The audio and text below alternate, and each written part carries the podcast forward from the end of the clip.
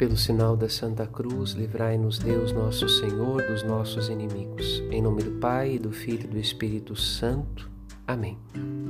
A oração é um caminho de fé e de amor.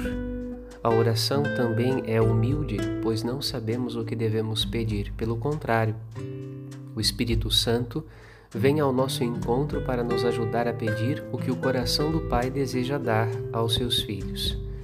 A confiança daquele que ora vem da certeza de que Deus está com os ouvidos inclinados à prece e deseja a nossa salvação, como desejava a salvação do povo do Antigo Testamento, herdeiro de suas promessas.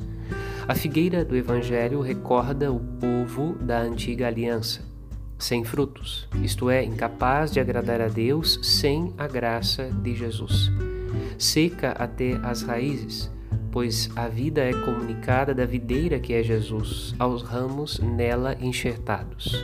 Nossa oração cristã provém de nosso coração irradiado pela graça de Cristo e pelo dom do Espírito Santo, no perdão e na paz. Padre Rodolfo